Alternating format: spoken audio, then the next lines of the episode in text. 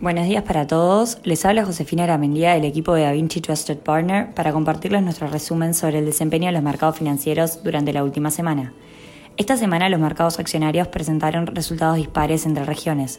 La semana estuvo marcada por el aumento de las tensiones geopolíticas entre Estados Unidos y Rusia por el conflicto en Ucrania y por la reunión de política monetaria de la Reserva Federal en Estados Unidos, donde Jerome Powell confirmó que se hará lo necesario para combatir la inflación, dado que la economía y el mercado laboral muestran señales robustas de recuperación. En este sentido, tras su primera reunión anual, la Reserva Federal mantuvo sin variación las tasas de referencia en 0 y 0,25%, como esperaban los analistas, pero indicando que planea comenzar pronto con las alzas de tasas, lo cual los analistas interpretan como la próxima reunión de marzo. Lo anterior, a su vez, se acompañó de una ratificación en la reducción del balance para los próximos meses. En cuanto a datos económicos, el Fondo Monetario Internacional actualizó su outlook global, reduciendo las proyecciones de crecimiento del mundo para este año. De acuerdo con lo informado, el efecto Omicron, la persistencia de la inflación y los contextos más desafiantes para las principales economías del mundo como Estados Unidos y China estuvieron dentro de las principales causas. En Estados Unidos, el PBI del cuarto trimestre del 2021 creció 6.9% trimestral anualizado sobre las estimaciones de los analistas de 5,5%. Por otra parte, las solicitudes iniciales de desempleo de la semana terminada el 22 de enero fueron de 260.000 menor a las 265.000 esperadas. Por el lado de Europa, la confianza económica de la zona euro registró 112,7 puntos por debajo de las estimaciones de los analistas. En Alemania, el PBI del cuarto trimestre creció 1,4% interanual bajo las expectativas. En Asia, en Japón, los PMI manufacturero y de servicios de enero fueron 54,6 y 46,6 puntos respectivamente, versus el registro previo de 54,3 y 52,1 puntos.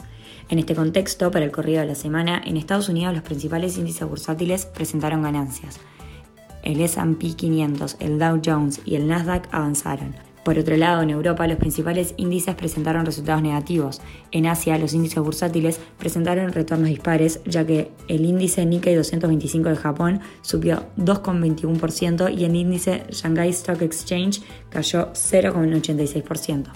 Por el lado de los commodities, los precios del oro cayeron un 2,39%, lo que lo mantiene rumbo a registrar su peor desempeño mensual desde septiembre, debido a que los planes de la Reserva Federal de Estados Unidos para subir sus tasas de interés han fortalecido el dólar, alejando a los inversores del lingote. Mientras tanto, el precio del petróleo completó su sexta semana consecutiva con ganancias, con un avance de 1,97% en referencia al WTI. Esta dinámica positiva de inicio de año se da en un escenario de sólida demanda que pone presiones sobre la oferta. En cuanto a lo corporativo, a la fecha han reportado un 34% del S&P 500 con utilidades que en promedio crecen 30%, desacelerándose respecto al crecimiento de 39% del trimestre anterior. Un 77% de las empresas han reportado sobre las estimaciones de utilidades, mientras que el 68% reporta sorpresas positivas en venta. El sector financiero, seguido por el tecnológico, reportan las mayores sorpresas de crecimiento de utilidades. Por otro lado, han reportado un 15% de las empresas del Eurostock 600, con un crecimiento promedio de las utilidades de 94%, pero con una sorpresa negativa de 4%. Destacan los incrementos en utilidades de los sectores de energía, financiero e inmobiliaria, todos los cuales tienden a beneficiarse de ambientes de mayor inflación.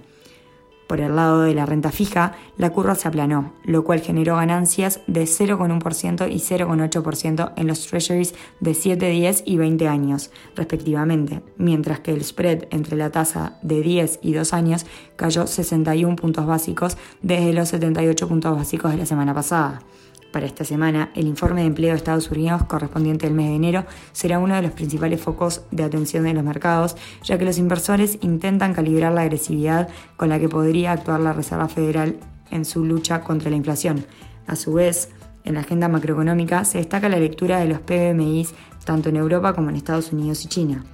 En el plano corporativo, durante la semana se publicará otra gran tanta de informes de resultados, incluidos las de algunas de las compañías más relevantes del mercado como Alphabet y Amazon el martes y el jueves respectivamente.